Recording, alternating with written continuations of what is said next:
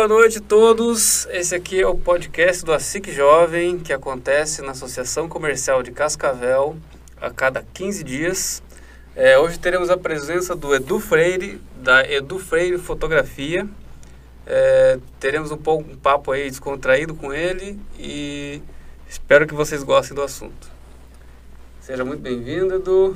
É, vou, vou ter essa é, te chamar de Edu. Claro, fique à vontade. Todo mundo me chama assim, cara. Fique bem à vontade. É, seja muito bem-vindo aqui na SIC. É, nós é, somos uma, um núcleo da SIC de jovens empreendedores. É, a gente gosta de chamar o pessoal aqui para trocar ideia. E nessa semana o Mikael é, foi escolhido para escolher o convidado. E chamou você, é, então vamos trocar uma ideia aí, sem é, muita pauta, sem muita regra, mas a ideia é a gente trocar uma ideia aí é, tranquila e, e se conhecer um pouco mais. Show de bola. Para mim é um prazer estar aqui, de volta na CIC, eu que participei, estava falando ali para vocês, participei um tempo aí do, do grupo de fotografia aqui, né, até como coordenador de e bem bacana aí, cara, o tempo que a gente teve fazendo trabalho aí com o pessoal na área de fotografia. E, e é um prazer estar aqui, fiquei bem feliz com o convite. Até me senti jovem, né? Me chamando aí pro, pra SIC Jovem, até me senti jovem, cara. Para que vocês tenham ideia, hoje, que dia é hoje? Hoje é dia 27 de julho e eu já estou vacinado, então ah, mas isso aí é 30 anos agora, né? É, já tá nos 30, então. Nossa, tá com 31? Tá 31? 31, 30 acima, né? Mas que legal, eu estou bem feliz de estar aqui com vocês. Legal. É, quer fazer uma pergunta aí? É que a gente tem o costume de, de começar assim, é, fazer uma, uma introdução, você contar um pouco da sua trajetória de vida, é, onde você nasceu, o que, que você fez, como é que você é, começou a empreender ou, ou qual foi a, a trajetória para você chegar onde você está hoje? Legal, vamos lá então. O que Boa. todo mundo quer saber, onde é que saiu o Edu Freire? Que toda, agora, toda mulher que vai casar quer que tem um fotógrafo A, o B, o C e tem o Edu Freire. quer tirar foto com o Edu. que isso, eu fico lisonjeado com as palavras. É, bom, de onde é que surgiu o Edu Freire, né? O Eduardo Rickley Freire é nascido em Guarapuava, lá nos idos de 80 e alguma coisa. Uhum. e eu vim de Guarapuava em 2008 para Cascavel. Sou formado em publicidade e propaganda. Né? Já vim, nessa época, já vim casado. A minha filha tinha 44 dias de vida.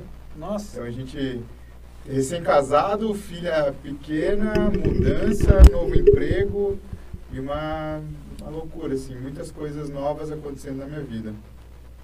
E no meio disso tudo eu, né, tipo, a fotografia, ela o fotógrafo costuma dizer que a fotografia é a que escolhe as pessoas, né? E, ah, pô, é legal, é bacana, todo mundo gosta de fotografia. Né? Todo mundo quer um bom, um bom aparelho de celular com uma câmera boa.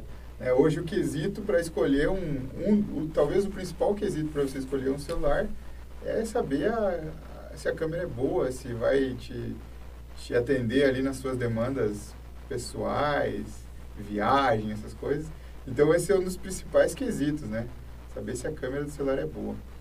Então, eu na faculdade, cara, é, eu era rato de, da aula de fotografia, assim. Se tinha, uma, se tinha uma matéria que eu não faltava aula, não gaseava, não era muito de gazear também, mas, mas se tinha uma matéria que eu não pulava, era a disciplina de fotografia. Então foram dois semestres que eu, é, que eu era chupim do meu, do meu professor, assim, ficava na jugular mesmo, falava, ó, eu quero aprender isso aqui, que eu acho muito legal. E que onde saiu a, a, a, tua, a, tua, a tua direção falando assim, hoje eu vou fazer publicidade e propaganda, quando você foi lá no vestibular? Como é que, Cara, você, como é que você se sentiu assim, eu vou fazer? Então, quando a gente é criança, a gente geralmente pensa em uma série de coisas, né? Primeiro você começa pensando nas coisas que você acha que são mais rentáveis, né? Tipo, é, profissionalmente falando, você fala, pô, um médico, ser médico ganha bem, pelo menos é o que todo mundo pensa, né? Sim. Ser um advogado, um advogado ganha bem. ser um dentista, dentista ganha bem. Então, eu, quando eu era menor, assim, minha cabeça passeava por essas profissões. Mas confesso que eu nunca me vi na área da saúde e tão pouco nessa área, tipo, de, de direito ou de, sabe... E aí fiquei pensando, pô, que, para que que eu, para que que eu fui feito, né? Para que que eu nasci? Para fazer o quê? E, cara, eu aí fiquei sabendo que ia ter o primeiro vestibular de publicidade e propaganda numa faculdade lá onde eu morava, em Guarapuava. E, então, eu sou da primeira turma de publicidade e propaganda da Faculdade de Campo Real, em Guarapuava, hoje bem conceituada na cidade, na região. E, e foi bem incrível, assim, cara, porque eu fiquei sabendo, falei, é isso que eu quero fazer. É isso que eu vou fazer, vou para cima, vou estudar. Sempre gostei muito de eu não era muito de desenhar mão livre, assim. Uhum. Mas eu gostava de, dessa parte visual, artística e tal. Sempre curti essas paradas. Então eu peguei e falei, vamos para essa área aí para ver qual que é.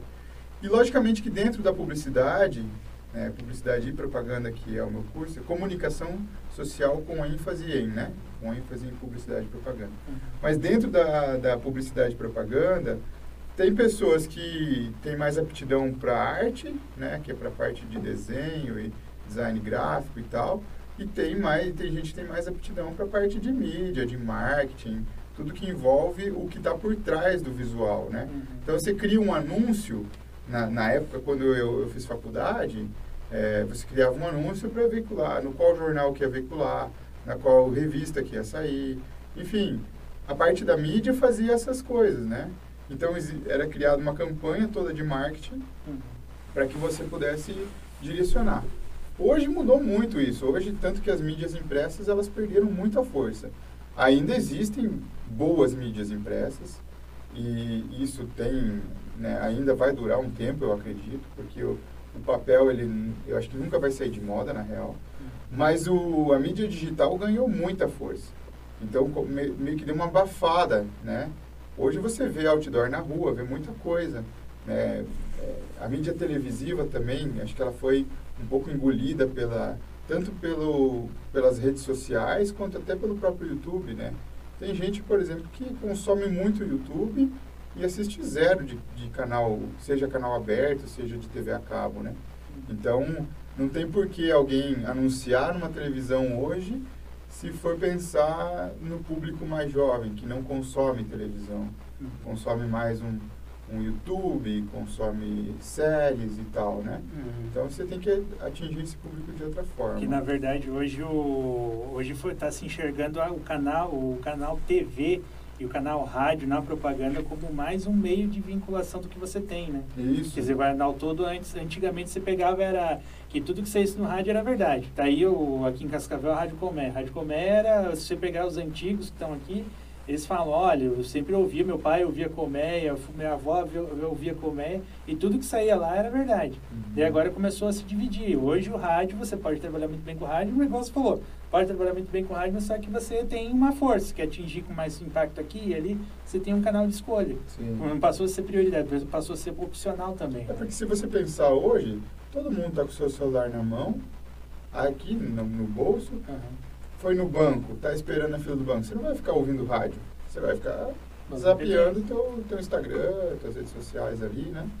E, mas aí, tipo, eu sempre fui, falando um pouco, voltando para minha história, eu sempre fui bem rato de laboratório de fotografia, assim. Sempre gostei, participava dos, dos cursos de extensão, dos workshops que tinham.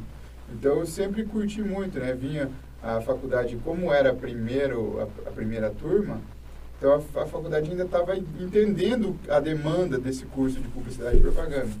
E cara, na época nossas câmeras eram analógicas. Eram analógicas.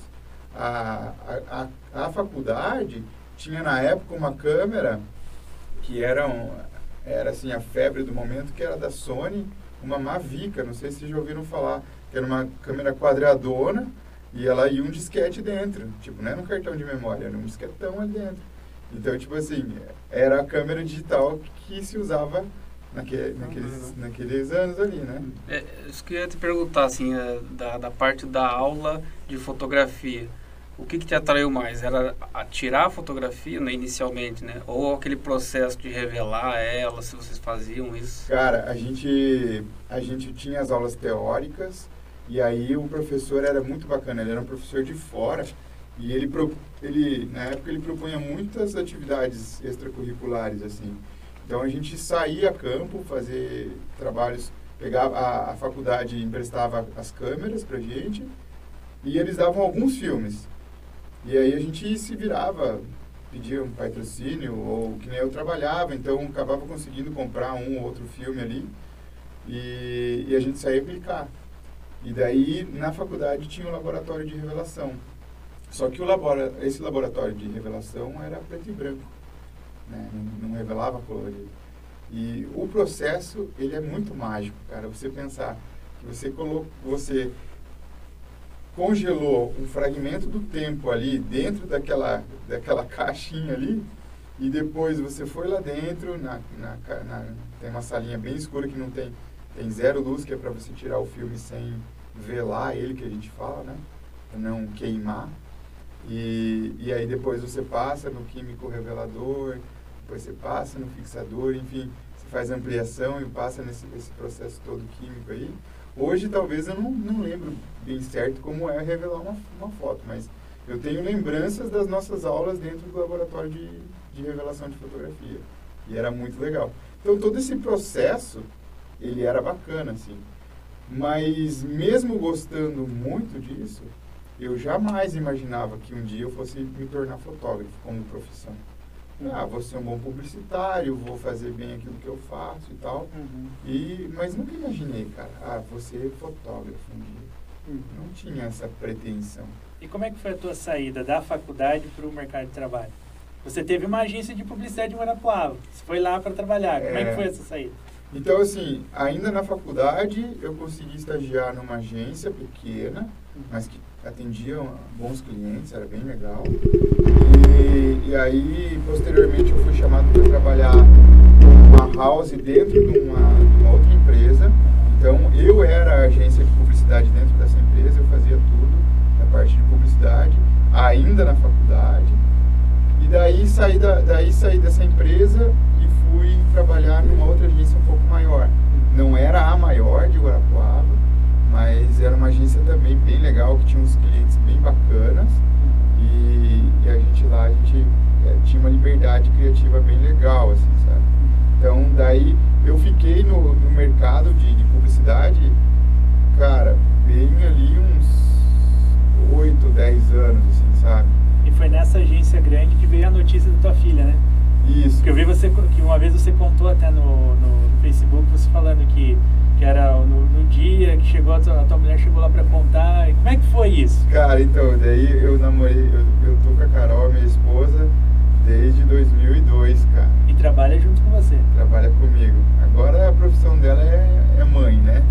ela, ela dá conta das crianças e eu, eu vou pra cima do que é, que é até interessante, eu tô aqui nesse ponto porque a, hoje muito se fala do, de casais empreendedores, né? Você empreender junto, fazer junto, é, e cuidar, e, e, todo mundo fala do casal que prospera junto, vai, vai para todo quanto é lugar.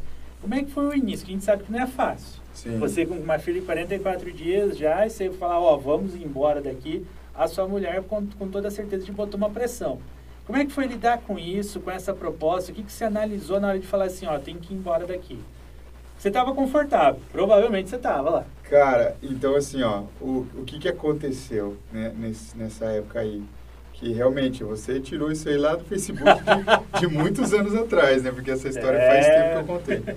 É, foi assim, quando a gente descobriu que a gente estava esperando pela Maria, que é a nossa filha mais velha, hoje ela tem, ela vai completar 13 anos agora em agosto, e, e foi muito, foi, foi engraçado, assim, porque eu estava na agência e aí a, aí a minha esposa, ela, ela falou assim, ah, você está trabalhando, está muito ocupado? Eu falei, não, por quê? Ela falou, não, posso passar aí rapidinho? Ih, deu, daí, deu coisa ruim. É, é agora. Daí, eu falei, é agora. Pode, pode vir, pode vir.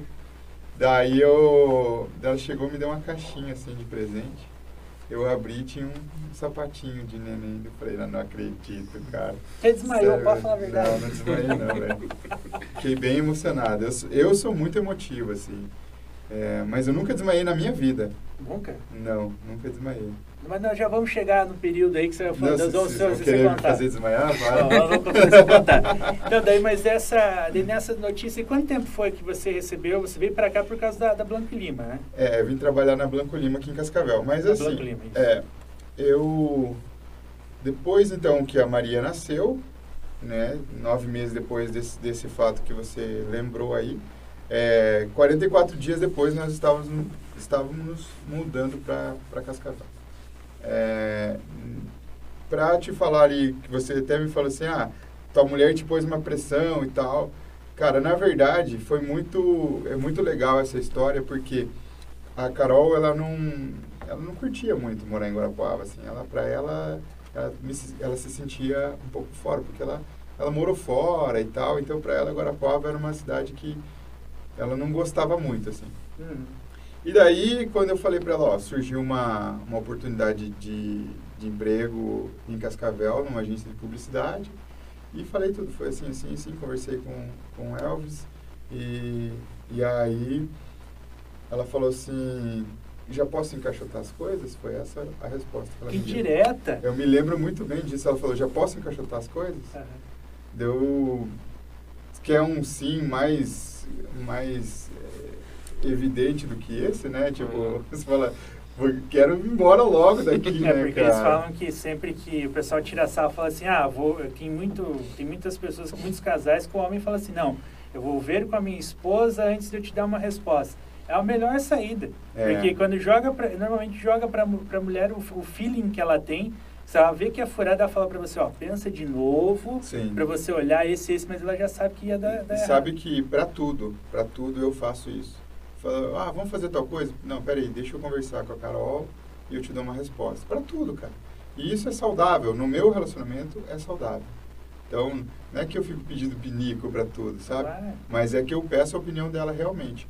E entre a minha ligação, a minha primeira ligação com o Elvis e até a mudança, cara, foram ali 15 dias. Foi muito rápido.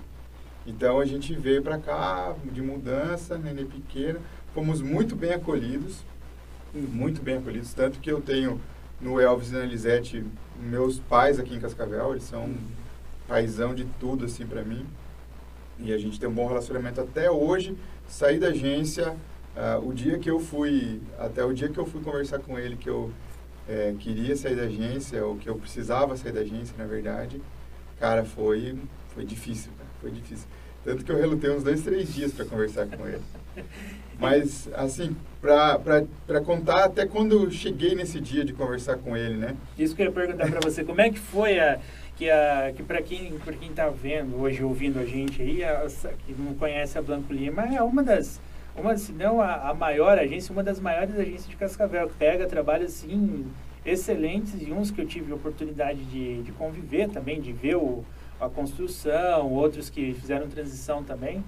Sim, é, excelentes, né? E fora que o Elvis tem um currículo que, tipo, se a gente for gravar com ele hoje, a gente fica uma semana gravando para ele Ah, contar cara, tudo. Tem muita coisa. Tem muita coisa. tem e como muita é que coisa. foi a, a tua passagem lá, a tua, a tua abertura? Porque ah, nós entendemos aqui que na, na Banco Lima é que você teve essa abertura para você empreender, você alçar o teu voo, teu voo solo. Quer dizer, Sim. voo solo não, tava com tua esposa junto. Sim, mas. Chegar o. Edu Freire, o, o, o fotógrafo do casamento. Como é que foi isso? Quando você teve a, com as experiências que você teve lá dentro? Quando você falou assim, ó, tá na hora de eu ir embora, tá na hora de eu fazer o que eu tenho que fazer. Então foi assim, cara. Eu vim para trabalhar ali, muito feliz, gostar, sempre gostei de trabalhar ali, uma pegada legal. É como você falou, uma agência bacana, de uma visibilidade boa, é, bons clientes, sempre com bons clientes. Não à toa que, a, que abre agência e fecha agência e a Blanco Lima continua, né? Ela, o Elvis, eu acho que o Elvis é um dos precursores em questão de agência de publicidade em Cascavel, talvez juntamente com o Caio Gottlieb, eles são os dois pioneiros nessa área em Cascavel, assim. E, e aí, cara, trabalhando lá tal, e aí eu comecei, a, a, a câmera tinha uma, é, perdão, a agência tinha uma câmera, E aí tinha, ah, o Edu, tem um, um, cliente nosso que precisa de umas fotos lá. Tal. Vai lá e faz, e essas fotos a gente vai te, te remunerar a parte por elas. Beleza, pegava a câmera, ia lá, fazia as fotos, tal, tal, entregava, usava na campanha, usava no anúncio, usava, enfim, para fazer a peça que fosse preciso, para o site, sei lá. E aí eu comecei a ser remunerado à parte por esses trabalhos de fotografia. E o Elvis sempre me me empurrando. Ó, tem cliente, você vai lá, vai fotografar tal coisa, você vai pegar o carro, vai lá, vai em tal lugar, em tal cidade. Eu comecei até a fazer fotos na região, assim, para clientes da agência, sabe? Eu lembro até de um catálogo que eu fiz para uma empresa, uma indústria de peças, assim. É, e aí, na época, cara, eu precisava... Eu tinha minha filha pequena, minha esposa em casa, trabalhava às vezes à noite fazendo frila é, de publicidade então era ralação, bicho, ralação. Começo de, de carreira, assim, você não, você não pode dizer não para quase tudo, assim, né? É, e aí, nesse tempo, eu, eu peguei dois sábados do meu final de semana de descanso, assim, e tal. Daí o Elvis falou assim, eu preciso que você vá lá, você vai se internar lá dentro da empresa, você vai fotografar todas as peças que eles fazem, que eles produzem. Uma indústria de peça de ferro. Cara, tinha um, um que chama mancal, que é um negócio de ferro gigante, assim, um peso, cara, aquilo. Eu lembro que no, no final do dia eu tava com as costas arrebentadas, porque eu tinha que pegar aquilo do chão, aquilo ficava tipo numa sala grande, assim, e eu tinha que pegar aquilo do chão e botar no em cima de uma bancada para eu poder fotografar. E, cara, não, pesado, não bicho. Deram um macaco lá, Cara, pesado. Eu lembro que tinha, tipo, peças que pesavam, sei lá, 30, 40 quilos, assim, e Tá bom, você fazer isso uma vez, beleza, você faz, tranquilo. Agora, cara, você levantar 30 vezes umas peças de ferro assim. Daí o catálogo tinha duas mil peças. Cara, não era isso, mas eram umas 500, tinha, viu? É verdade, tinha umas 500 peças. E esse foi o ponto. Mas assim, desde as peças pequenininhas, né? Tipo, tinha peça que parecia tipo uma, uma porca, uma, um, um pino, um pistãozinho, um negócio uhum. assim. Então eram várias, mas tinha essas peças, logicamente que não eram tantas, mas sei lá, umas 10, 15 que eram peças grandes, assim. E aí que e foi aí o teu ponto de o teu ponto de partida, né? Cara, daí é, tinha um outro, um, o ponto de partida mesmo, ele vai acontecer quando eu fui chamado por um cliente da agência também para fotografar a decoração de um casamento que aconteceu aqui no comercial. Hum. O cliente falou assim, ó, nós fazemos, nós trabalhamos com paisagismo e nós queremos entrar, é uma, uma floricultura, nós trabalhamos no, no ramo de paisagismo, era o forte deles. Essas casas de magnata de Cascavel, os condomínios, eles fizeram todo o paisagismo do residencial Treviso, muitas casas nas marinas. Uhum. Então, assim, é, e na época o, o, Treviso foi um bom, assim, né? Tanto que ele, muita gente se encantou com o Treviso pela parte do paisagismo deles, né? Que na época era muito diferenciado, né? E aí fui lá, tanto que eu fui no Treviso, fiz muitas fotos, inclusive para eles, né? Depois para a Newland, que é a, a incorporadora do, do, Treviso. Enfim, fiz muita coisa. Daí, quando esse cliente chegou falou, ó, oh, eu preciso de fotos da decoração desse casamento e tal, papapá. Eu falei, ah, que legal, vou lá fazer para vocês. Daí vim ali no comercial, cara tava lindíssimo, assim, tava lindo. Um casamento de um arquiteto, um desbunde, cara. Foi top demais. Ó, que arquiteto, você deve conhecer também, né? Não sei se você vai falar. Não, não, não, não, tem, não tem nada. Né? Não, não, mas nem precisa, né? Não, nem precisa falar. Ué, mas eu posso até falar o nome dela, não tem problema nenhum. É a, a Grace Doro, irmã da Tati. Elas são, já, já trabalham no, no mercado aqui de Cascavel. Mais a Tati, que fica em Cascavel, e a Grace fica em Ponta Grossa. Mas aí foi o casamento da Grace. Depois nos, nos tornamos bons amigos. É, ela tinha já o fotógrafo contratado, né? E aí eu fiz as fotos da decoração, aí, né? Ficou por isso tal, fiz algumas fotos lá, enquanto estava rolando também a cerimônia. E dali eu falei, pô, isso é legal, cara. Isso é, eu quero fazer esse negócio aí. Eu via o fotógrafo trabalhando, falei, olha que legal, eu, eu acho que, que isso é bacana. E curtia esse lance de casamento. Só que eu não tinha portfólio nenhum. Como é que você vai vender um, algo se você não tem nada para mostrar? Hum. É difícil alguém acreditar em você. Mostrar foto das peças lá Mostrar foto das peças. Ó, Ó, eu fiz eu ele quero fazer seu casamento, mas esse aqui, ó, veja essas peças aqui de, de ferro que eu fotografei. Daí nesse início, antes de você, de você chegar no ponto do, do sair da, da agência, é, você fez o pro- você fez pro bono, pelo jeito. Teve, algum, alguns casamentos, experiências que você foi lá, falou, ó, deixa eu fotografar aqui para fazer o, Cara, o portfólio. O- Os fotógrafos que estão ouvindo esse podcast aí, eles me desculpem, mas eu fui no caminho contrário. Assim, eu, eu, eu fiz, eu fiz esse, esse- essas fotos. Depois disso, eu consegui liberação dela, dessa, dessa noiva, no caso, dessa moça, para usar algumas fotos dela como, como divulgação. Mas eram muitas fotos de decoração, era foto, tipo, tinha foto com pessoas, mas não era foto de casamento, né? Uhum. não era o foco na, naquele momento. E, e aí eu peguei, cara, um amigo meu na época falou assim, Edu, vai ter uma feira de noivas, e aí, cara, eu vejo que você quer fazer isso, e eu vou ter um, eu vou montar um stand lá, porque ele, a mãe dele tinha é, aluguel de coisas de decoração, cadeiras, cadeiras Essa, essa, essa feira de noivas foi aquela lá do Palácios, lá que eu, inclusive, que eu encontrei você lá. É essa mesmo. Olha Essa aí, mesmo. ó, eu, eu achando que o cara já tinha um monte de coisa, o cara tava começando. Essa mesmo. Que pra, pra quem Aí- tá, que, pra, que pra quem tá ouvindo se situar, eu lembro que eu ouvi do Edu a primeira vez quando eu trabalhava na Rádio Capital em 2011.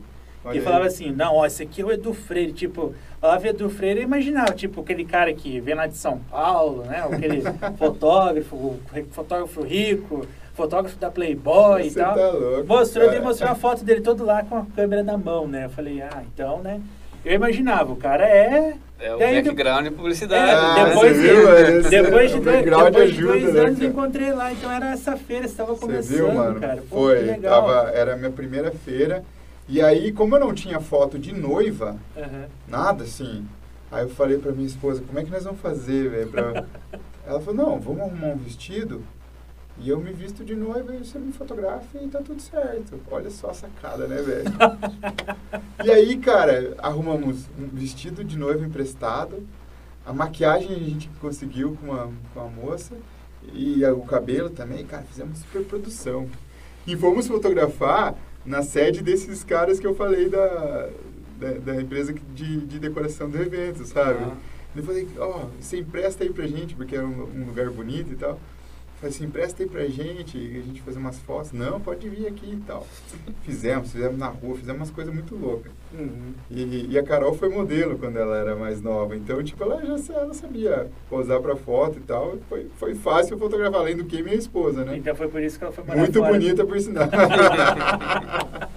E, foi, e por isso que ela foi morar fora também, né? É, ela foi morar fora porque ela, ela trabalhou um tempo nessa área aí.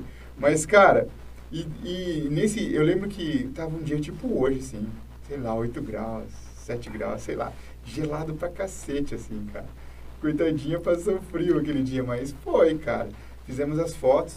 E aí, tá, não temos o álbum, como é que a gente vai fazer? Aí pegamos o álbum de formatura dela, que na época era aquelas a foto colocada, não é igual hoje que é encadernado, né?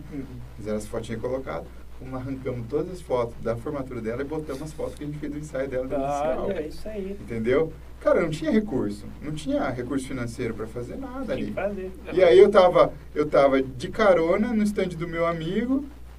Cara, olha só, daí lancei, fiz uns cupomzinhos, imprimi na, na impressora normal ali, fiz uns cupomzinhos, fiz um sorteio de um ensaio de casal. E cara, e ali eu peguei contato de muita gente. Lá tinha nome, endereço, e-mail, telefone de contato e a data do casamento, porque quem vai visitar uma feira de noivas é porque está procurando coisas para o seu casamento, muito provavelmente. E eu lembro até que nessa feira foi muito bonito. Teve até a Lucinha Silveira com um desfile. Tipo, foi o, a parada da noiva foi lá. Que- souber, queremos você aqui. É, isso veio aí. muita, muita gente de fora e, e foi muito legal. Que eu lembro até que, a, que na época o, Palá, o Palácios lá, o, o Gabriel era meu cliente, era o Gabriel e, o, e a esposa dele, a, a Sueli. Bueno. A Sueli que fazia umas decorações lindíssimas até. E aquilo eu não fazia ideia que era teu começo aquele dia. Era lá. meu começo, cara. Então, assim, e daí depois disso, então, tudo foi caminhando, as, as pessoas começaram a conhecer meu trabalho. Logo depois eu tive meu primeiro contrato fechado, que foi um casal de céu azul que acreditou no, no meu trabalho, acreditou na minha ideia, acreditou nas, nas minhas fotos, mesmo sem ter muita coisa para mostrar para eles. E foi o casal, cara, o primeiro casal, o primeiro contrato fechado. Só não vou recordar bem certinho a data, mas é a Bruna e o Rodrigo, que eu tive a, a, a grata felicidade de depois fotografar a, a, a, irmã dela, uma das irmãs dela, agora tem questão de um ano e meio, dois anos que eu fotografei a Carol, que é a irmã da Bruna. E, e cara, pude revê-los e toda a família lembrou de mim, foi muito massa, assim, que foi em Céu Azul. Foi o meu primeiro casamento, assim, que eu fui contratado para fazer. E depois disso foi, foram vindos vários, assim, vários. Participei de feiras em Foz do Iguaçu, é, as feiras que tinham, que aconteciam aqui em, em Cascavel, acabava participando de todas, né?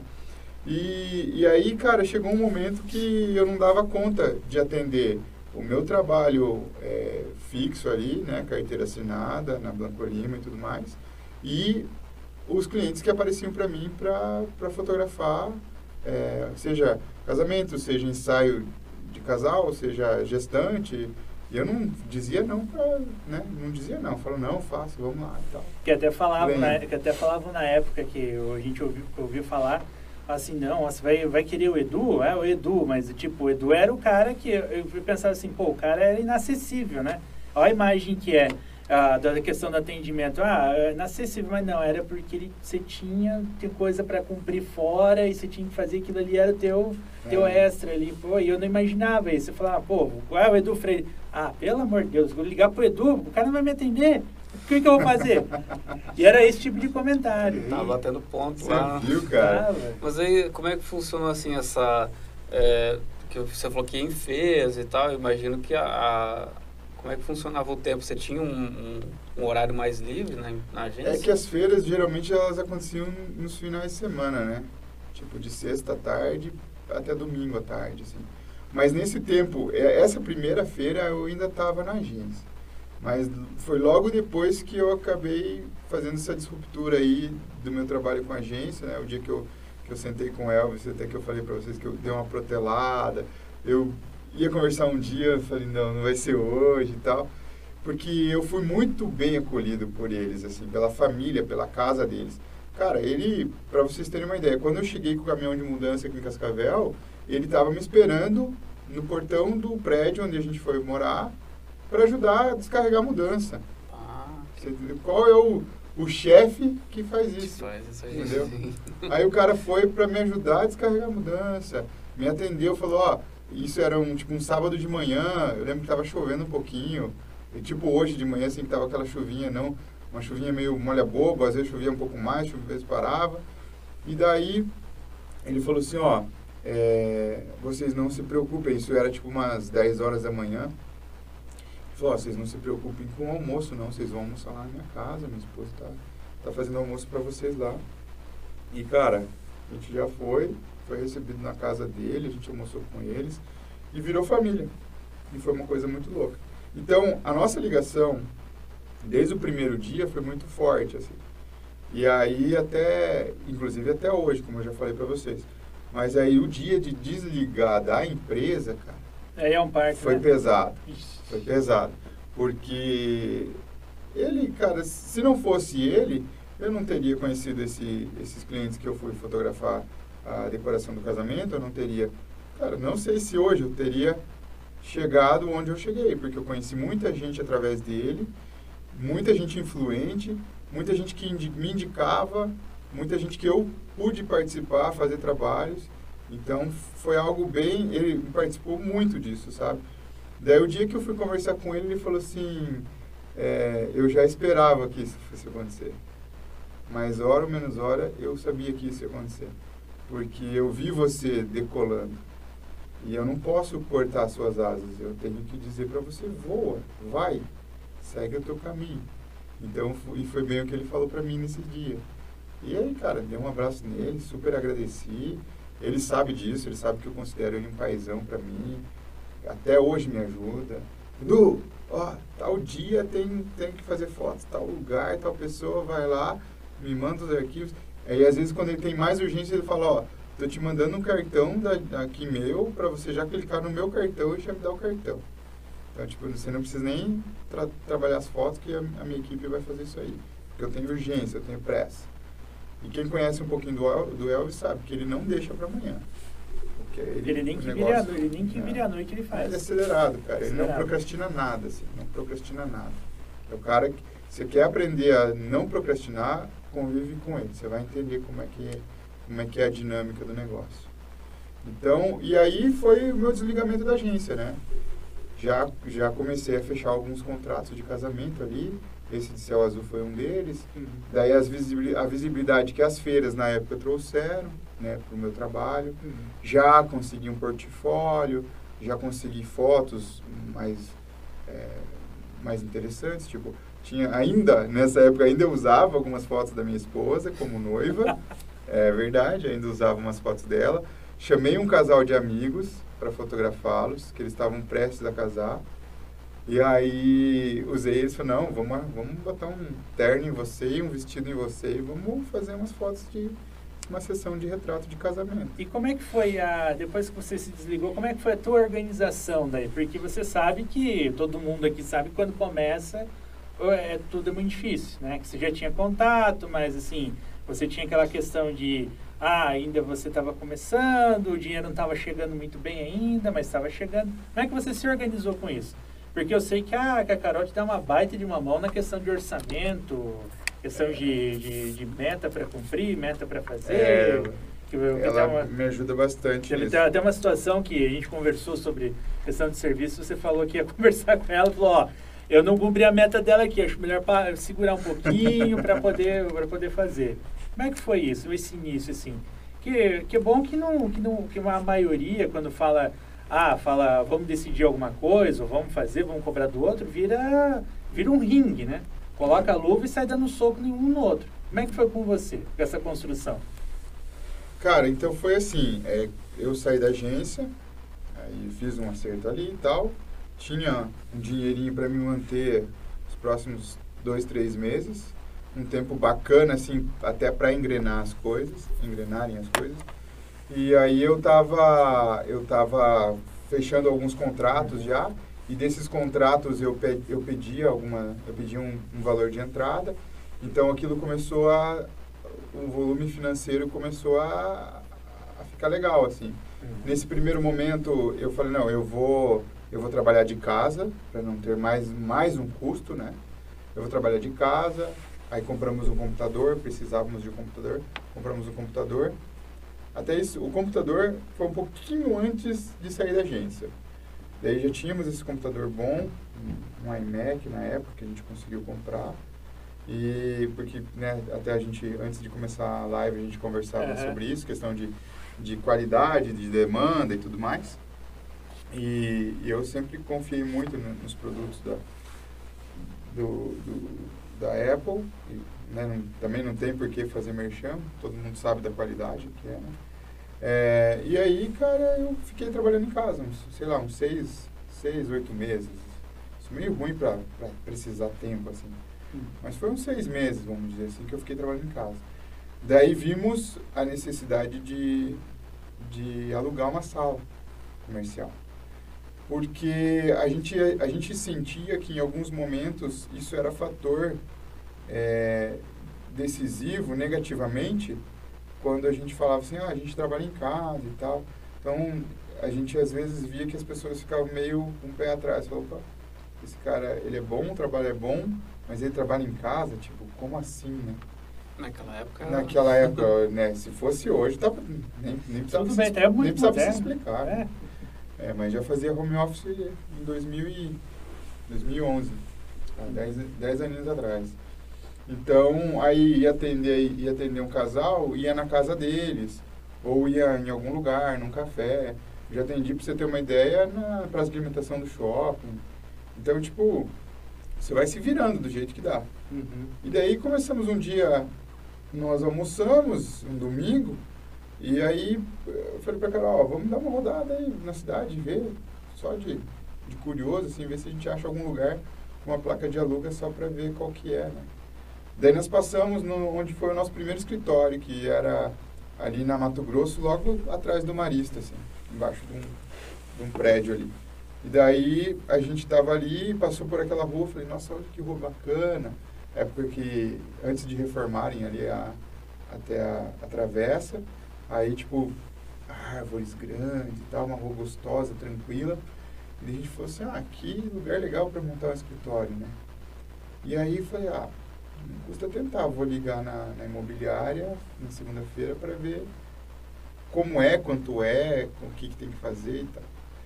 E aí foi que era um valor lá, eu não me recordo quanto, falei, será que a gente vai dar conta de pagar isso aí? E tinha esse medo inicial de, será que vai dar certo e tal. Cara, a gente alugou a sala, a gente mobiliou a sala, a gente comprou uma TV, a gente, cara, fez um negócio muito massa, assim, né? A TV era para mostrar os trabalhos que a gente ia fazendo e tal, os clientes novos que iam, a gente ia atendendo, então a gente mostrava na TV as fotos para a galera ver as fotos grandes e tal, bem, bem legal. Aí tinha os monstruários, compramos um sofazinho. Eu sempre quis que o meu ambiente de trabalho se parecesse com a casa das pessoas, assim, sabe? Hum. Um sofá gostoso para sentar, bem acomodado. Parecia que ela estava na sala de casa, assim, sabe? A princípio não era estúdio, não, não tinha... Não, não, não tinha fundo infinito, essas coisas só não. Pra... Era só uma sala de atendimento e uma sala de trabalho. Uma salinha pequena ali. E aí tinha uma copinha, um banheiro, e era o que a gente precisava, assim, para trabalhar. Aí o estúdio veio agora, recente, com, a, com essa questão da demanda da, da pandemia aí, que a gente logo vai chegar nesse, nesse ponto da, da estrada, né? Uhum. É, então, começamos ali na, na Rua Mato Grosso e tal, Uh, e começamos a ter alguns problemas com a sala. Depois sentimos a necessidade de, de mudar por causa desses problemas estruturais da sala, né? E, e aí a gente... Mas a gente ficou ali um bom tempo e foi bacana ali. Crescemos muito ali, sabe? Depois a gente foi para Rio de Janeiro, para uma outra sala comercial também. Posteriormente a gente falou assim, não, agora nossa filha já tinha uma idade e tal, vamos para uma casa, uma casa mesmo, tipo, a gente mora na casa e tem o escritório junto, mas uma casa que comporte, né? Porque nós moramos num apartamento de 60 metros, metros quadrados. E aí, tipo, uma casa de cento e poucos metros quadrados, já você consegue ter um escritório, dividir bem as coisas e tal. Então, e assim foi o início da carreira como Edu Freire, né? E por que do Freire, né? Nem, nem comentei disso. Porque na agência tinha, tinham dois Eduardos, né? E aí tinha o Du, que a galera era um japonês que eles chamavam de Bachan. Bachan, né, os japoneses chamam as avós de Bachan, né? Mas eu não sei por que apelidaram ele de Bachan lá dentro. Então era o Bachan, ou Du, e eu era o Edu, eu cheguei em Cascavel sendo chamado de Edu. Então fui batizado como Edu. Em Guarapau todo mundo me chamava de Edu, né? Ou pelo apelido ou pelo nome, pelo nome completo. Mas então faz muito tempo, desde que eu saí de Guarapau, que é difícil eu ouvir as pessoas me chamarem de Eduardo, que nem você me perguntou. Como eu posso te chamar? Eu falei, pode chamar de Edu mesmo. Eu é, é, sou estranho já quando você fala assim, ah, o Eduardo, quem, com quem você está falando? Peraí. né? É a mesma coisa se chamar você de Augusto. É, é, estranho, cara. Pra mim é estranho. E minha mãe. É, então.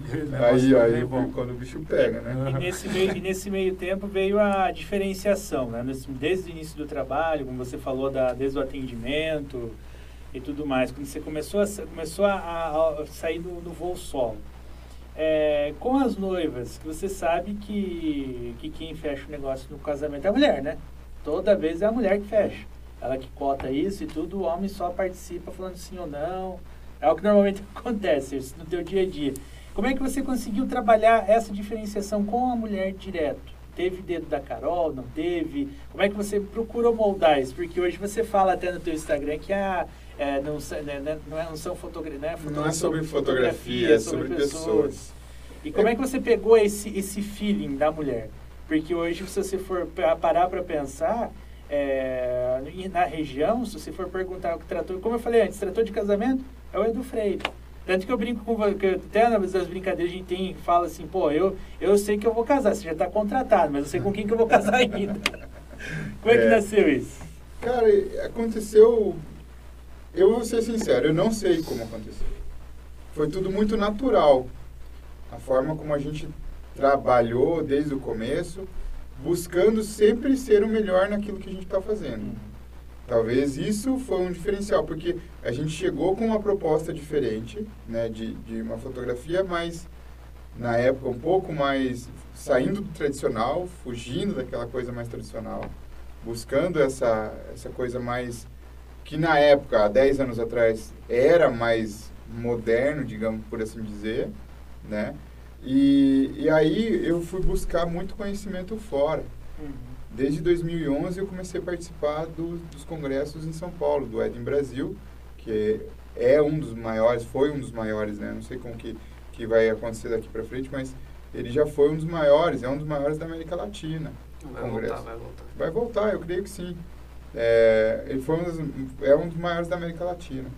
Então, assim, tive a grata honra de também poder falar nesse congresso em duas oportunidades, 2016 e 17, se eu não estou enganado. Então, alguém que está lá como espectador, de repente ser convidado para falar, eu ia todo ano, cara. Era sagrado. Abril, já tinha que riscar a agenda que ia para São Paulo. E, cara, porque o que, que é legal? Além de você assistir palestras, conteúdo, aprender coisas, é network, cara. Relacionamento, tudo bem, com pessoas da área, com concorrentes seus, apesar de que eu nunca enxerguei dessa forma, mas eu aprendi muito mais nos corredores, nas conversas informais, do que propriamente no palco, com quem com quem estava falando lá. Aprendi sim muito com as pessoas que estavam trazendo uma palestra lá. Mas, porque, cara, no Eden Brasil sempre vinha gringo, cara, gringo, os caras top, sabe? Pessoas de nome mundial na fotografia de casamento. E aquilo o cara fala, nossa, olha, o cara tá aqui, tipo, Irvan, um cara, um australiano, cara, eu não vou lembrar de todos, mas Joey Busink, um cara, um americano fantástico, tem um trabalho lindo, sabe? Os caras fera, cara, você fala, e o cara tá ali, ó, no palco, falando para nós. E, e aí eu vi que isso que você falou assim, ah, o, o Edu Freire, quando você fala de Edu Freire, é o, o sonho de quem vai casar, que é fotografar com a gente. Mas é, são, as, são as pessoas que nos colocam nesse, nesse patamar, entendeu? Porque eu não me vejo. Eu me vejo aqui, conversando de igual para igual com vocês, conversando de igual para igual com o cliente. E talvez seja até isso, cara. É, o meu degrau não é acima de ninguém. Eu estou no mesmo degrau que todo mundo. Eu gosto de conversar olhando no olho, não um degrau acima para você olhar com um olhar de cima, sabe? De altiver, sei lá. É, então as pessoas nos colocam nesses pedestais, assim. E eu não me vejo. Talvez seja um dos grandes motivos que a gente segue a vida aí, cara. Tá tudo bem, vamos pra frente. E hoje, levando em conta com a crescente de, de fotógrafos, que hoje tem fotógrafo para tudo. Desde o bebê lá na hora do nascimento até fotógrafo de ambiente, de ambientação, né, que fala, de, de móveis, de tudo. Uhum. Qual que é, o que, que você vê hoje nessa crescente dessa concorrência? Que onde a pessoa baixa o preço e para pegar o trabalho, para tirar muitas vezes o trabalho da tua mão, ou qual é o conselho que se daria para uma pessoa que está ouvindo, que provavelmente está começando a fotografia e está usando esse artifício? Na tua, na tua, com a tua experiência dessa Cara, eu vou, eu vou falar como que eu pensei lá desde o começo, tá? Pra, se isso servir para alguém, eu acho legal. Foi assim. Então, eu lá na, na, primeira feira que eu participei lá no Palácio, eu conheci alguns colegas fotógrafos que hoje a gente tem uma amizade. E aí, trocando ideia, falei, viu, cara, me, me fala, quanto é que você cobra para fotografar um casamento? Como é que é? Porque eu tava chegando ali agora. E vamos, vamos colocar números, sei lá, o cara falou assim para mim, ah, eu cobro 3.500 reais, um exemplo. Aí eu falo, putz, 3.500 reais, eu não posso cobrar muito menos que isso. Por mais que eu esteja começando. Senão eu vou estar desvalorizando o trabalho dele. Aí eu falo, eu falo tá bom, então vou colocar uns 3.300. Tipo, sempre um pouquinho a menos, sabe? Aí, e aí aquele cara subia para 3.800 eu ia para 3.500. E aí ia para 4, eu ficava no 3.800. Mas chegou uma hora que ele estava no 4, eu estava no 4.200. Eu fui para 4.500. Eu fui para 5. Só estou exemplificando com números para a galera entender. Mas eu sempre fui galgando um pouquinho mais, um pouquinho mais. Todo ano eu jogava ali 150, 200 reais, ou cada seis meses, dependia muito da época. E da agenda também, né? A gente faz esse controle de agenda. Teve um, um ano que a gente fotografou 36 casamentos. Isso para quem trabalha sozinho é bastante. Para quem tem equipe, para quem tem uma, né, em São Paulo a gente tem conhece pessoas, empresas que têm é, vários fotógrafos na equipe, então, tipo assim, conseguem fechar 100, cento e poucos casamentos por ano. E tá tudo bem, é o estilo de trabalho deles. Agora, quando você vende o teu nome, as pessoas até no começo perguntavam, mas é você que vai estar tá lá? Porque até então se tinha essa prática, você contratava o fulano, mas era o outro cara que ia fazer o trabalho. Você contratava o conceito, né? É, você, o nome da... Às vezes, nome e até por isso que, às vezes, era o nome de estúdios, né? De empresas. Tipo, a empresa X. Não era o nome próprio da pessoa. E essa questão de nome próprio veio mais ou menos dessa época aí, de uns, de uns 10, 12 anos para trás aí. Que começaram os nomes próprios. Ah, fulano fotógrafo. Porque antes era estúdio não sei o quê. Né? Ah, mas quem que é do estúdio? Ah, é o fulano lá, tal fotógrafo. O Joãozinho da esquina. Então, mas aí, cara, eu sempre, sempre fiquei nessa, sabe? Podia não fechar casamento, podia não fechar contrato, mas eu não arredava o pé do valor. Quando você entende a diferença entre valor e preço, você já começa a entender isso que eu estou falando. Entendeu? Porque o que, que é o valor? O valor é aquilo que você acredita que o teu trabalho vale. Por que, que, e como você acredita que o teu trabalho vale? O teu know-how, conhecimento. Né? O meu, por exemplo, foi os anos subsequentes que eu fui no Congresso em Brasil, os workshops que eu participava, todo o tempo e dinheiro que eu investia nisso, em cursos e workshops. Então, isso me fez acreditar que o meu trabalho valia aquilo que eu cobrava. Ah, Edu, mas o teu, o teu trabalho é 500 reais mais caro do que o outro. Olha, realmente, eu acho que o trabalho do outro vale, né, o meu trabalho vale isso, se o do outro ele cobra aquilo, ele deve saber o quanto o trabalho dele vale. Né? Então, é, mas é uma, é uma parte muito delicada, né? Uhum. É uma parte muito delicada, porque para mim, eu sei aonde a água bate, né? Agora, para o meu colega, ele também sabe onde onde dele bate, né? Então, assim, mas quando você joga os teus custos dentro de uma planilha, assim, ah, eu tenho aluguel, eu tenho água, eu tenho luz, eu tenho internet, eu tenho isso, tenho aquilo, tá, tá, combustível, freelance, não sei o que, tá, tá, tá. Quando você joga tudo isso numa planilha, a gente, inclusive, foi um dos motivos a gente saber quanto cobrar, é, que a gente num congresso, até a Carol foi comigo, a gente ouviu uma palestra que ela falou, ó, eu estou disponibilizando inclusive uma planilha para vocês baixarem e vocês jogam lá todos os seus custos fixos, todos os seus custos variáveis, quantos casamentos você quer fazer por ano, quanto você quer ter de lucro e você vai saber quanto você precisa cobrar. É simples, é uma planilha de Excel. Mas e, a, e quem faz isso? São poucos os que fazem.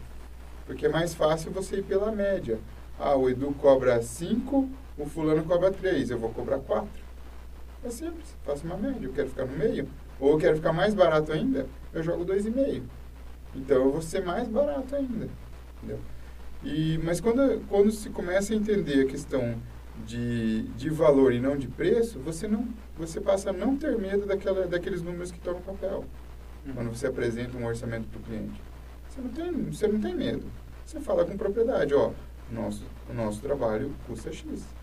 Esse trabalho aqui fazer isso, isso, isso, isso para você, custa X. É, qualquer setor de serviço é uma parte complicada, né? Arquiteto, fotógrafo, é, designer. Qualquer, é, qualquer prestação de serviço fica, é difícil mensurar, não tem como precificar, né? Você tem sim, como eu falei, tem toda essa tabela aí, você pode usar ela como uma base, mas e aí? Se você quer cobrar só aquilo, você quer cobrar um pouquinho mais, Aí vai muito. É porque você não tem. Não tem como materializar o negócio, né? É complicado também tu se, se dá um. Ah, eu mereço tanto. Todo mundo vai falar que merece mais do que. a do que eu ainda, até hoje, eu acho que eu mereço ganhar mais do que eu cobro. Pois é. Entendeu? Mas hoje eu acredito que o que eu cobro é justo. Entendeu? O valor que a gente cobra para fazer fotografar um casamento é justo. É um pouco aquém ainda do que eu quero cobrar, mas é um valor justo. Para o mercado é um valor justo. Hum. E na, depois disso tudo chegou a pandemia, o ano, depois de um ano. Como é que foi ver o povo cancelando, transferindo? Como é que foi a, a, o clima lá dentro da sua casa? Lá? O que, que você o que, que você fez? Porque eu, a pandemia, né, eu sempre eu sempre gosto de falar que a pandemia foi quando o avião está caindo. Uhum. É que você está passando uma turbulência, começa a pitar, você tem que tomar a decisão, que é o que no piloto desliga o alarme, vai ver o que vai fazer. Como é que foi o desligar o alarme para você ver o que você ia fazer? Cara, assim, ó, voltando a falar mais, um pouquinho só, pegando um ganchinho do que a gente vinha falando sobre valor. A gente sempre considerou um valor é, dentro da nossa planilha, um valor de reserva. Algo que, que a gente, uma hora se a gente precisasse, a gente teria. Então, graças a Deus, a gente pensou nisso. E com os trabalhos que a gente fez nos anos anteriores ali, né, que a pandemia veio no finalzinho de 2019 começo de 2020, né? 2019 se, começou a se falar de pandemia, mas ali março de 2020 foi o primeiro lockdown mesmo, que até que nós tivemos. Teve, tiveram lugares no Brasil que fecharam antes um pouco. Mas eu lembro bem que a gente ia fotografar um casamento no sábado e na quinta-feira veio um decreto que não podia abrir nada, não podia fazer nada. Tô, foi aquela acho que foi 14 de março, 21 de março, uma coisa assim. 21 de março ia ser o casamento. Na quinta-feira fechou. E aí? O que você vai fazer?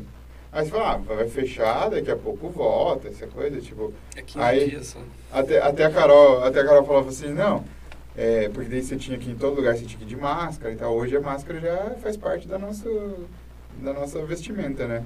Mas, é, tipo, até você entender que você precisava sair de casa com máscara, ela falou, ah, vou comprar uma para cada um aqui em casa e tá bom e tal, né? Porque a gente não. Isso aí logo vai passar, a gente. logo vai passar. Dois anos um, já. Ano, um ano e meio, né, cara? Já, já rolando essa, essa bronca aí. Mas aí a gente tinha essa reserva, sabe? E, e, cara, no começo deu um baque. Porque você vê um casamento. A gente, não, a gente teve um ou outro evento que foi cancelado. Acho que um ou dois a maioria deles, ou quase todos eles, foram adiados, graças a Deus, né? porque a gente ainda tem esses trabalhos para realizar. E a gente não precisou devolver dinheiro de, de, sinal de entrada nenhum. E nenhum casamento terminou ainda. Nenhum ca... Cara, teve um casamento que não aconteceu. Daí, tipo. É. não aconteceu, terminou o relacionamento. É, terminou o relacionamento porque daí não, não sabemos o motivo, mas não, não teve o casamento. Né? É, mas enfim, a gente, a gente pegou e a gente começou a usar um pouquinho da reserva que a gente tinha tal, aquela coisa. Ah, já vai voltar e tal, ficamos naquilo, né? Foi um tempo que acabou que os primeiros meses foram bons. Pensei, pô, não tem, não tá tendo trabalho, vou agilizar o que tem para entregar. Depois fica safe, fica de boa, assim, né? Daí eu. Daí beleza, terminei tudo que tinha pra fazer. E agora, que, que, vai fazer, né? Ah, vou ler um livro, vou estudar, vou fazer exercício, vou ocupar meu tempo. Aí, cara, chegou um tempo falou, agora tem que correr atrás, não tem o que fazer. Foi quando eu tive uma ideia de, de trabalhar com essas fotos. Eu já fazia essas fotos é, profissionais, tanto que o fotografia o Mikael três anos, dois anos antes dois disso anos. acontecer, né? Mas antes disso também eu já fazia fotos para agência, na época da agência tinha tinha os clientes que eu fotografava eles e, e eu falei, cara, mas eu, eu nunca divulgava muito isso porque eu já me ocupava bastante com os meus compromissos com os eventos, né? Então eu falei, ah, ter isso a mais é legal, mas é, um, é mais um trabalho para e sempre fui eu e a Carol, eu e a Carol, eu e a Carol, eu e a Carol. E daí, nesse meio tempo, a gente conversou né, sobre ter mais um filho. Um pouco antes, a gente não sabia que ia rolar a pandemia, né? E aí, tipo, ali pra, foi... Ai, cara, não vou, não vou lembrar bem certa a data. Foi de surpresa. Não, cara, a gente tava, a gente conversou, a gente falou, vamos fazer, vamos ter mais um filho? porque a Carol até então não queria. Daí um dia ela falou assim, vamos, vamos ter mais um filho? Eu falei, opa, não vou perder a oportunidade. ela dizia não, não, não, vou falar que sim. Agendou o momento lá pra... Aí agendamos, colocamos na, na agenda, falou, vai ser esse dia. Não, brincadeira. Ela falou assim, não, então o tá. celular. Então tá, vou parar de tomar remédio, a gente procura um médico e tal, corre. Cara, ela pode tomar o remédio daqui a pouco tava grávida. Não teve. Não teve assim, não ficou igual, tipo, ela ficou 10 anos tomando remédio e teve dificuldade para engravidar, não. Foi, foi aí. Ela acha que foi tipo uma semana, no máximo duas, depois que ela parou o remédio já engravidou. Olha Que aí. tal? É. Ainda bem que eu manter a distância. Bem- Fertilidade é boa. mas, ah, mas assim, foi o, como foi programado, a gente até pensou que até na hora de fazer a- o papo que a gente bateu antes, é, a gente tava pensando, falou, poxa, eu- o cara teve um filho na pandemia, falou, você deve ter acontecido alguma coisa, ele ficou doido. Mas não, o cara, tava, o cara tá falando que tava melhor, tra- foi tranquilo, É, tá não, explodindo mas é o que- mundo, não, tá certo. Sobrou um tempinho, né? Sobrou um Não, tempo. é, não, mas é que assim, foi. A gente. Ela soube que estava grávida, né? A gente soube que ela estava grávida em dezembro. Ah, em de- dezembro. Em dezembro de, de 2019, né?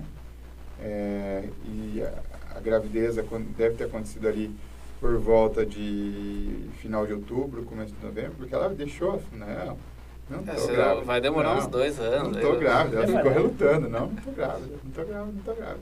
Cara, foi saber lá pra frente já. Ela tava grávida. E daí, acho que foi ali, cara. Outubro, por ali.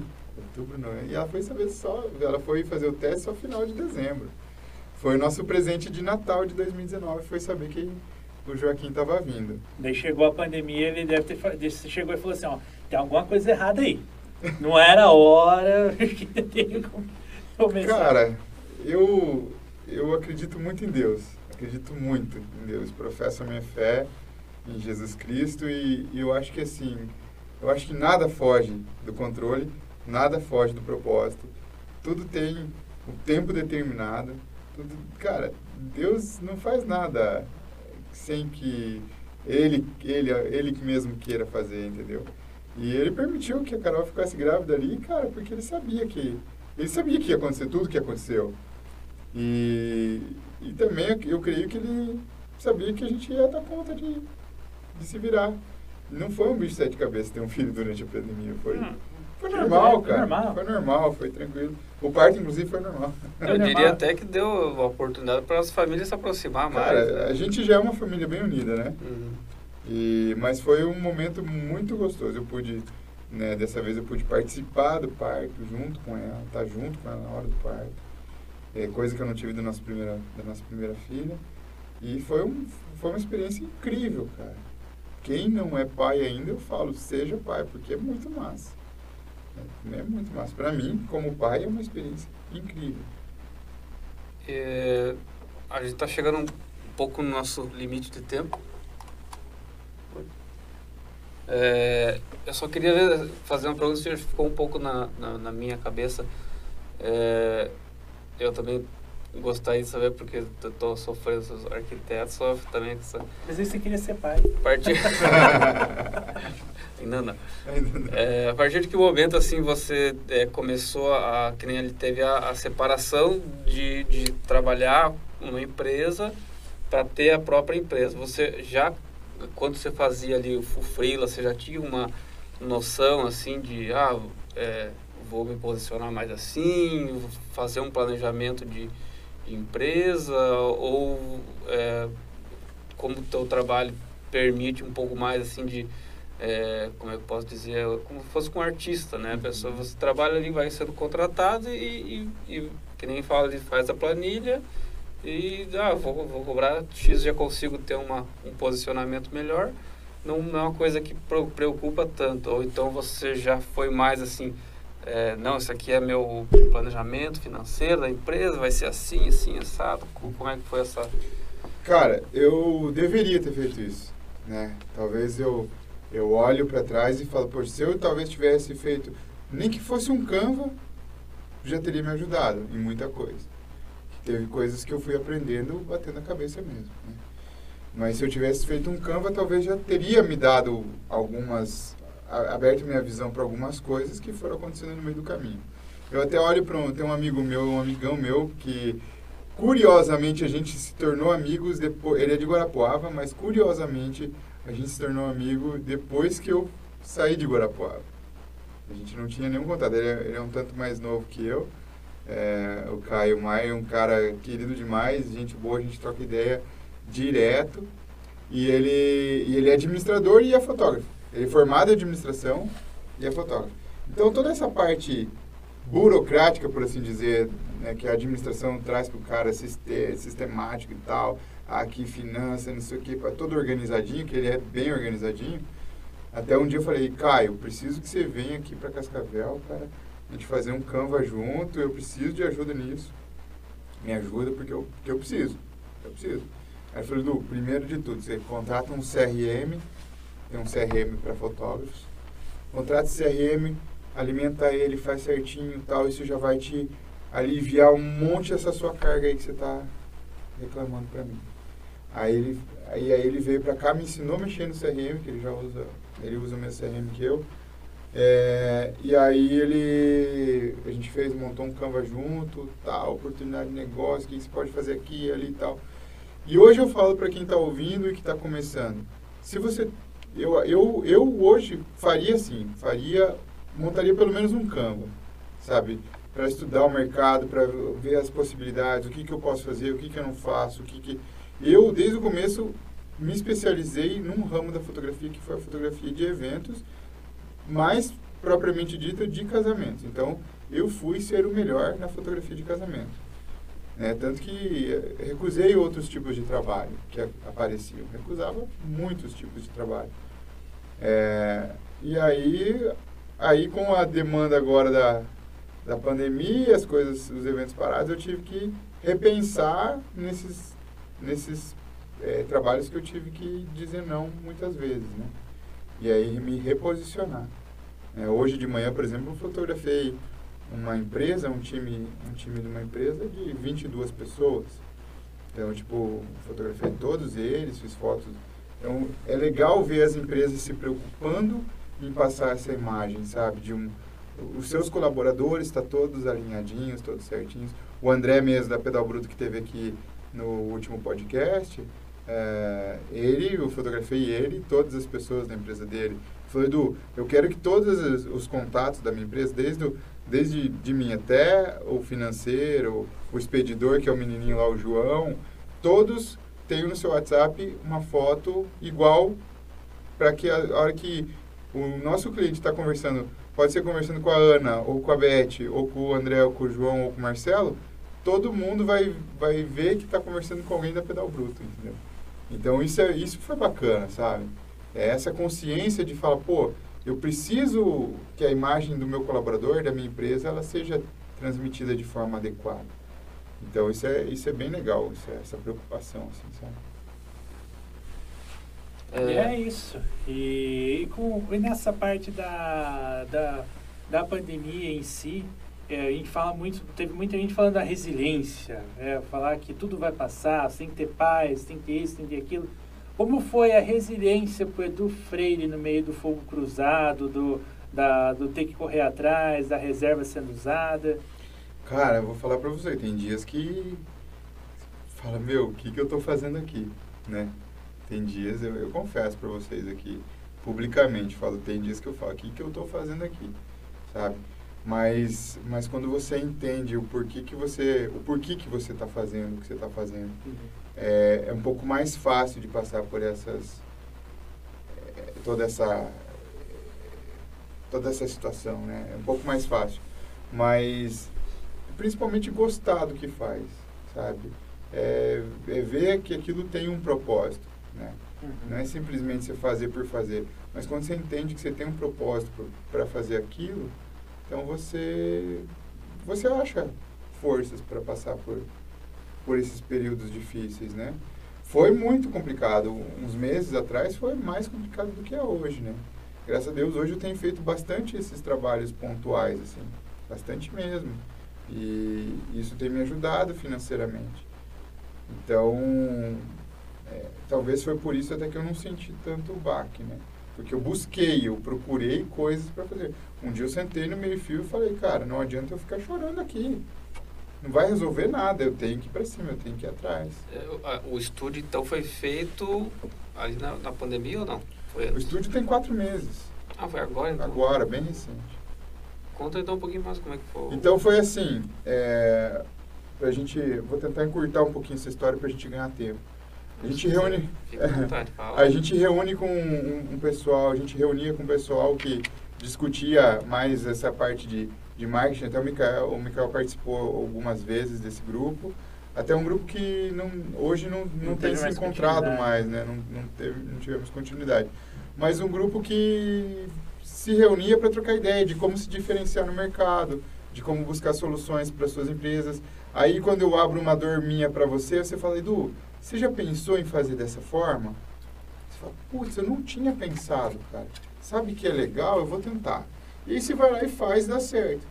E aí tinham ali cinco, seis pessoas que se reuniam direto, né?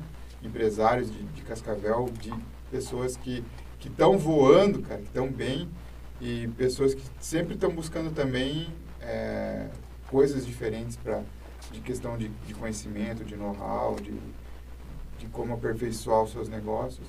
E aí eu falei, galera, eu tô com uma ideia aqui, o que, que vocês acham? apresentei a ideia para eles dessa fotografia é, profissional, o reposicionamento de imagem. No começo eu chamava de um reposicionamento de imagem, que muitas pessoas não, não se posicionam, né? Então tem até algumas que se posicionar. A imagem tem que ser posicionada de acordo com aquilo que ela faz, né? É, e aí eu comecei com esse grupo, falei, ó, o que, que, vocês acham? Vamos começar por vocês? E fui fotografando um por um do grupo. Marquei com eles, aí comprei um estúdio móvel, né, um fundo, um fundo branco móvel, eu levava nas empresas deles e o primeiro tal, fui eu tal. ainda. E aí o Mica também, né, participou lá, é, foi lá em casa ainda que a gente foi. fez as fotos do Mikael. E daí depois fiz de um, de outro, de outro, de outro. E aí, cara, falei, cara, eu vou pra cima disso aqui, isso aqui vai me ajudar agora, entendeu? E aí foi o que... E, e eu sempre falava, vou levar isso aqui e tal, vou pra lá, vou montar o estúdio. Só que daí, o neném nasceu, né? Nesse meio do processo, meu filho nasceu, completou um aninho agora, dia 15 de julho. E, e aí eu tive que ceder o meu quartinho onde era o meu escritório, no apartamento, eu tive que ceder para ele. Falei, Nada mais justo. Eu queria um filho, tá aí, filho, pega o quarto para você, é todo seu. Abri mão com a maior felicidade do mundo. E aí eu. E aí eu comentei com o Vini, amigo nosso, o cunhado do, do Butão ali, o irmão da Lê. Falei, Vini, cara, eu preciso de um espaço para montar um escritório, cara, para ter uma salinha para montar, para editar foto, trabalhar e tal. Eu falei, Du, vamos lá conhecer a casinha lá dos meus pais. Aí cara, fui, fui conhecer a casa, daí vi que além da sala de, de atendimento e de, de trabalho eu podia ter, montar um estúdio, porque a casa é grande, uma casinha, modo de dizer. Mas é uma casa grande, montei um estúdio, fundo infinito, comprei flash, investi, cara. Em meia pandemia, investi. Não tinha dinheiro, tô pagando. E fui fazendo. Então isso, cara, é você se desafiar também, né? Não é ficar sentado esperando tudo isso passar. E se, e se tudo isso não passar? E aí? Né? A gente tem que. Eu não quero acreditar que vai, vai passar a ter um novo normal. Eu quero acreditar que aquele normal que a gente vivia há dois anos atrás vai voltar a acontecer, vai voltar a ser. Né? Os, as festas, ter gente, ter pista de dança, ter as coisas acontecerem de novo, né? Eu acredito que isso pode acontecer de volta. Mas a gente tem que pensar, e se não acontecer? Eu acho que tem que pensar assim. Uhum. E eu tenho que buscar alternativas para viver, né? Para subsistir, para subsistir. Então, Isso no Canvas ali já teria, né? Uma, ó, tem que ter aqui um, um plano B, né? Pois é, cara. Se tivesse feito, né? Então, é mais uma dica para quem está ouvindo a gente aí. Faça um planinho de negócio, faça um canvasinho, uma coisa para você visualizar coisas que você pode ter se, se por acaso no momento você tenha que tenha que ter uma alternativa de rota, né? dar uma buscada aí. Né? É, justamente. Então foi, foi isso que aconteceu, cara, nessa época aí. Foi por isso que eu montei o estúdio há quatro meses atrás, por ter essa demanda e, e senti, pô, acho que dá para levar por aqui. Porque até então eu não sentia necessidade de ter um estúdio. Porque foto de casal, a galera não quer fazer em estúdio, quer fazer ao ar livre, né? Tipo um ensaio de casal e tal. Casamento acontece na igreja depois do salão de festa. Então, e assim é, cara. Foto de família, geralmente é na casa, ou geralmente é num parque, num campo, ao ar livre também. Então a minha necessidade de estúdio não, não tinha até então. E aí com tudo isso que foi acontecendo, que eu já contei aqui para vocês, eu, recebi, eu resolvi montar o, o estúdio com flashes e tal, coisa que todo mundo, quando se fala estúdio, todo mundo pensa, né? O fundo infinito, branco, os flashes e tal. Então isso é, é dessa forma que aconteceu. Legal. É aí, rendeu o papo hoje, hein? Rendeu. Eu falo demais, né? Se desse, acho que o problema é que a gente tem, tem um horário limite aqui, estamos 5 minutos passados, ah. porque 9 horas tem que fechar aqui a SIC. Não, fechou. Mas muito obrigado por, por ceder um tempo aí para conversar com nós. Foi que um isso. prazer ter você aqui. Esse é o nosso quarto episódio. Olha então, só. Então é um projeto ainda iniciando. Talvez quando tiver um pouco mais de estrutura, você vem de novo aí Com agradecer um pouco nós. Vai ser um prazer poder dividir ainda mais com vocês, né? Acho que eu contei vai que a gente vai viajando no tempo, volta e vai para frente e volta. Mas acho que todo mundo é assim, né? Uma coisa vai linkando a outra, e aí surge uma pergunta que você lembra de outra coisa que, que já aconteceu e que daí volta lá no passado. Então, mas eu super agradeço o convite, né? Através do, do Mikael aí, vocês também, né? Que estão aí à frente desse negócio. E desejo muito sucesso aí para vocês, né? Cada um na sua, na sua área também, seus afazeres aí. Acho que é um negócio legal fomentar é, o empreendedorismo jovem, assim como vocês estão acreditando nisso, investindo suas fichas, né? Tempo, ninguém está ganhando nada para isso, mas porque acredita que as pessoas podem se favorecer de alguma forma disso, né? E ser beneficiadas disso. É, você veio de, uma. A gente tinha bastante reuniões, assim, às vezes acontecia conversas incríveis, que nem essa que teve hoje, assim, e a gente ficava, ah, podia gravar, né? A gente podia ter. Que isso aqui alguém pode assistir daqui a dois, três anos, dez anos e falar, nossa, verdade, vou por esse caminho aqui. E ajudar alguém, né? Então, assim, a ideia que a gente está de, de fazer transmissão, fica é, guardado. Legal, e, bom demais. E também a gente gosta de, de, promover, de fazer network, de conversar com o pessoal que às vezes é, a gente mora na mesma cidade, mas não, não, não consegue se encontrar, né? Então, Sim. super legal isso, ainda mais agora que a gente teve essa, passou por esse período aí meio negro da, da história. um pouco difícil, né? É, mas é isso aí, muito obrigado. Vamos fazer a obrigado. foto agora. Valeu, pessoal. E é isso. Isso aí. A nossa foto, assim, é só a gente ficar na, na frente da câmera e, dar um tchauzinho, que depois eu dou. Ah, beleza. Cheguei, Gutão. Tá Tem que erguer? Tem que erguer? Eu tenho que soltar o. Foi. Foi? Quase acabando a bateria. Uhum. E galera, X. Aí. Obrigado. Valeu, obrigado. E pronto. Ô, irmão. Ô, bonito. Ah, tá bonito. Valeu demais.